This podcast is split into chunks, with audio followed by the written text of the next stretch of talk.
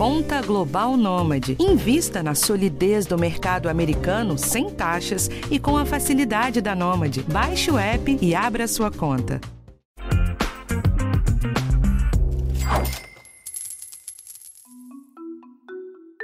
O BBB 22 termina nessa terça-feira e a gente vai ter mais um milionário na praça. E antes que você se irrite comigo porque eu tô fazendo um episódio sobre como investir um milhão e meio de reais e você não tem esse dinheiro, eu posso te adiantar duas coisas. Uma é que eu também não tenho, e duas é que tem muita lição importante que a gente consegue tirar da conversa que eu vou mostrar para vocês. Eu sou Rafael Martins e esse é o podcast de educação financeira do G1.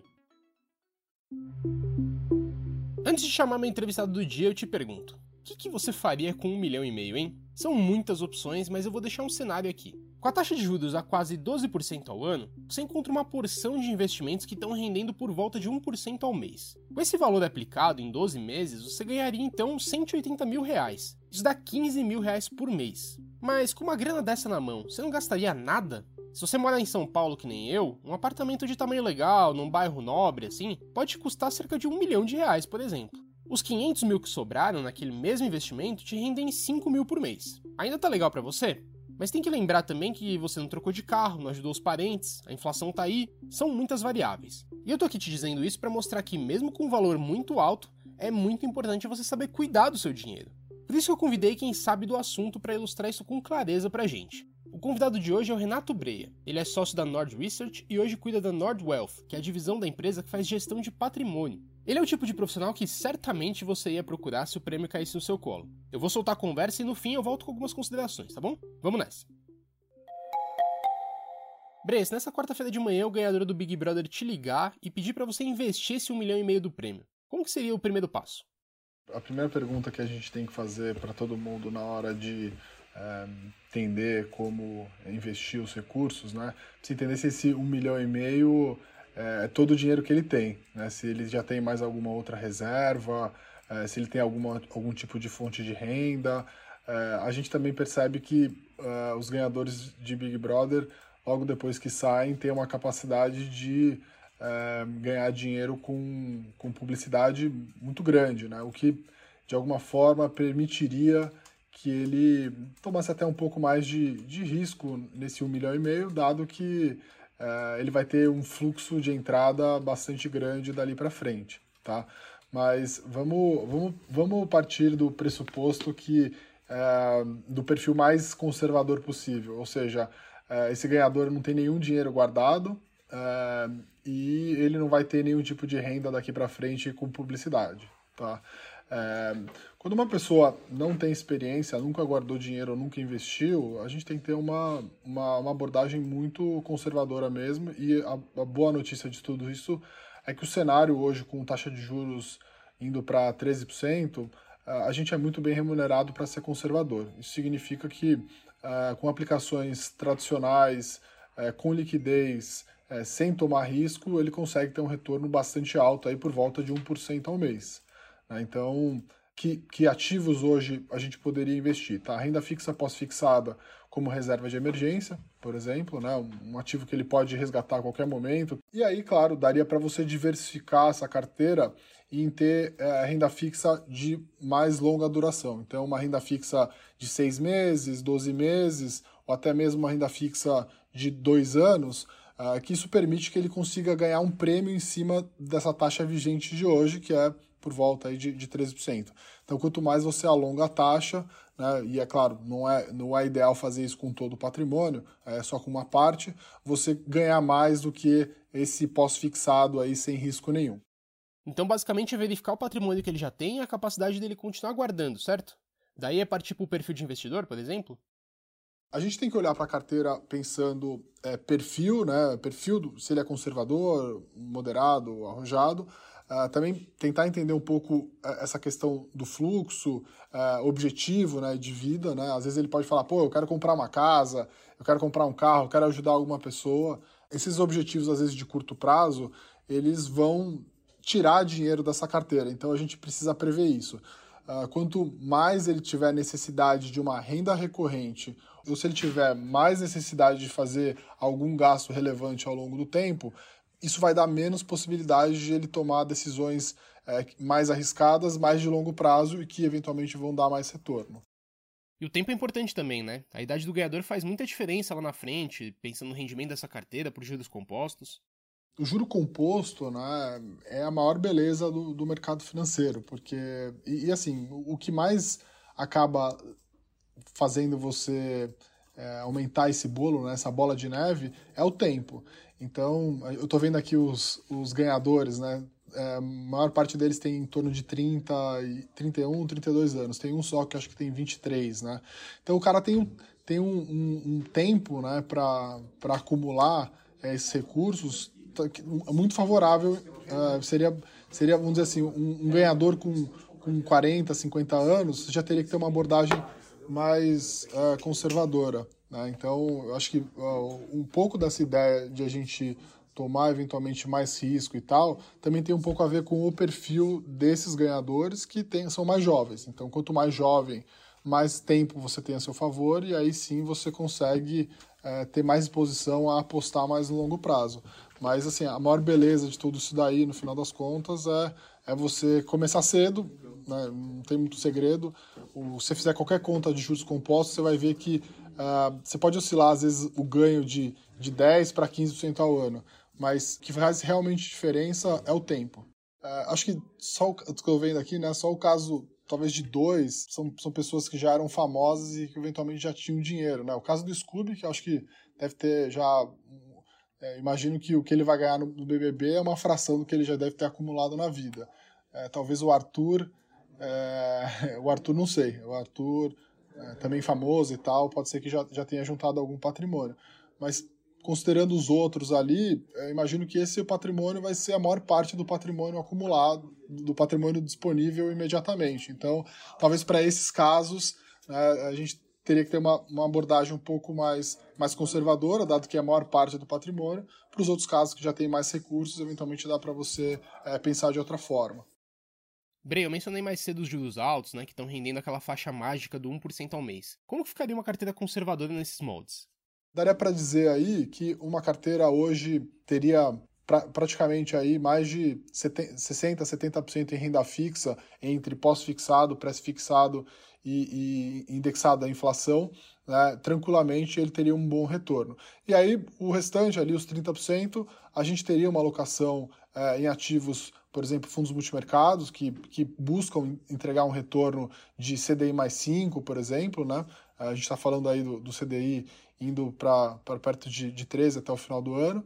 Uh, e também ter uma alocação em, em bolsa no Brasil e, e, também ativos internacionais. Seria uma alocação aí por volta de 10% só. Por quê? A gente vê o cenário de taxa de juros uh, ficando subindo ainda né, uh, ao longo desse ano, ficando alto ao longo do uh, ano que vem, mas a gente já tem que começar a pensar um pouco mais adiante. E aí né, é importante você ter ativos que num cenário de taxa de juros caindo, ou até mesmo taxa de juros mais baixa, você tenha ativos que possam performar melhor do que a taxa de juros. Então, esse seria mais ou menos uma abordagem aqui que a gente uh, aplicaria na hora de, de fazer a alocação do, dos clientes aqui no Elf. Né? Então, uh, isso tudo, claro, de, depende, o quadro de alocação depende, depende muito de uh, esse dinheiro eu vou precisar usar hoje, né? se sim, quanto, né?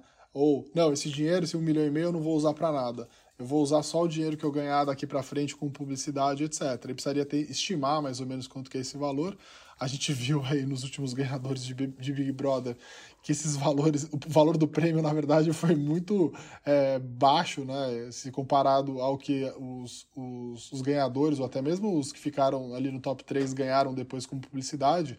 Então, é, essa é uma análise que pode mudar muito a depender do, do perfil desse ganhador.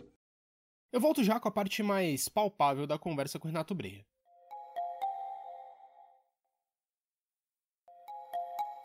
Breia, excluindo a possibilidade do campeão do BBB estar tá ouvindo esse episódio, eu preciso falar para quem tem bem menos dinheiro que isso guardado. Qual que é a principal preocupação que o brasileiro tem que ter com a sua grana assim que ele consegue começar a juntar?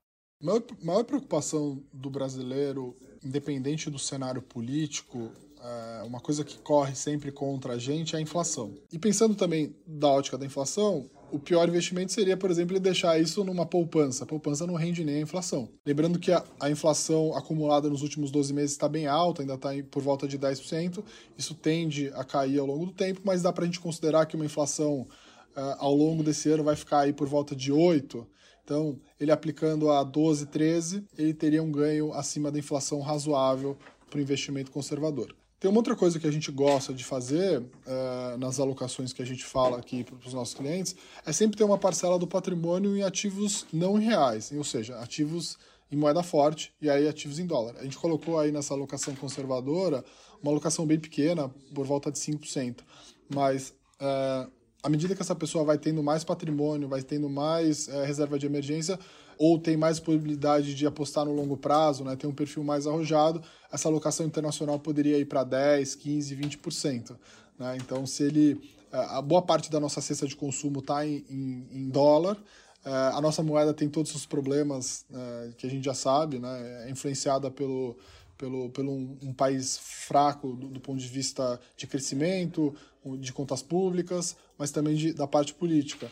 Então, ter uma alocação em dólar faz sentido dentro de toda uma, uma, uma, carteira. À medida que o patrimônio vai aumentando e também a pessoa tem mais disponibilidade de tomar mais risco, essa alocação poderia ser maior, em torno de 10, 15 até 20%, por exemplo.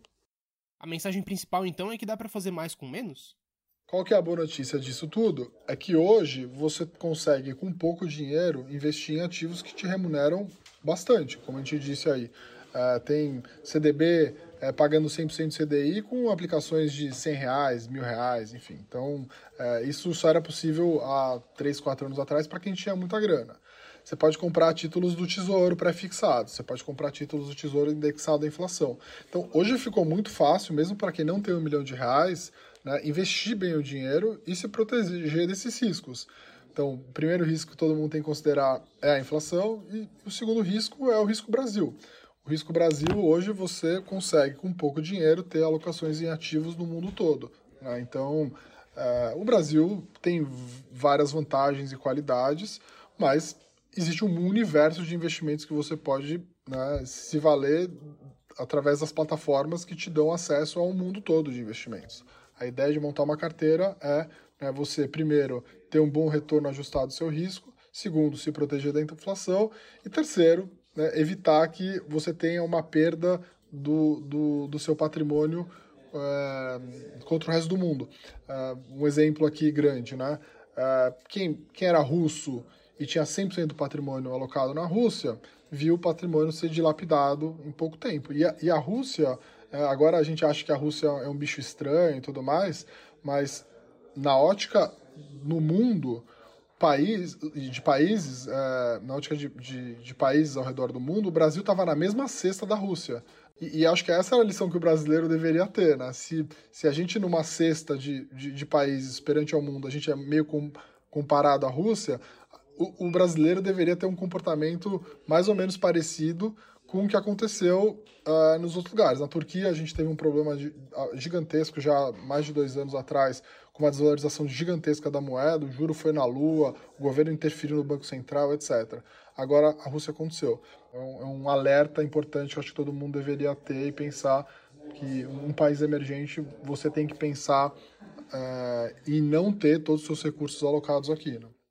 Pra gente fechar, manda a sua lista de pré-requisitos aí para quem começou a juntar um dinheiro e não quer errar logo de cara.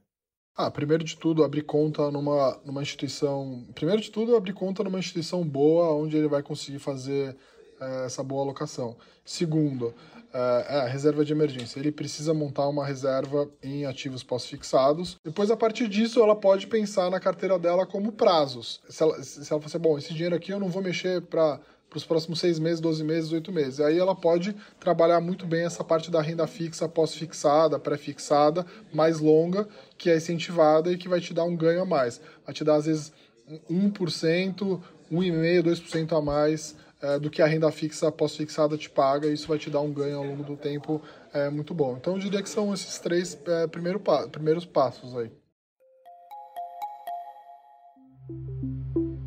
Bom, gente, a moral da história é a seguinte. Independente da quantia de grana que você tem hoje, alguns bons princípios de finanças não mudam. Percebeu que mesmo falando de um milhão e meio de reais, a importância da reserva de emergência continua presente? Que antes de aplicar a grana é preciso desfazer de dívidas? Que antes de pensar em buscar um baita retorno, você precisa estimar suas receitas e seus gastos? Que continua sendo fundamental projetar os seus objetivos e que gastos relevantes que você vê pela frente? Tudo isso vale para quem tem 150, 1.500, 150 mil ou 1 milhão e meio. Antes de pensar em ficar milionário, tem que se organizar. É algo que você não pode deixar escapar agora ou lá no futuro. Então esse foi o episódio de hoje. Na semana que vem tem um tema diferente aqui para você. O podcast de Educação Financeira está disponível no G1, no Globoplay ou na sua plataforma de áudio preferida. Então não deixa de seguir o podcast no Spotify ou na Amazon, de assinar no Apple Podcasts, de se inscrever no Google Podcasts ou no Castbox, ou então de favoritar a gente na Deezer. E não deixa de avaliar o podcast na sua plataforma preferida. Isso ajuda muito o nosso conteúdo a chegar para mais gente. Eu sou Rafael Martins, eu assino o roteiro desse episódio, e a edição é do Gabriel de Campos. Um abraço para você e até a próxima. you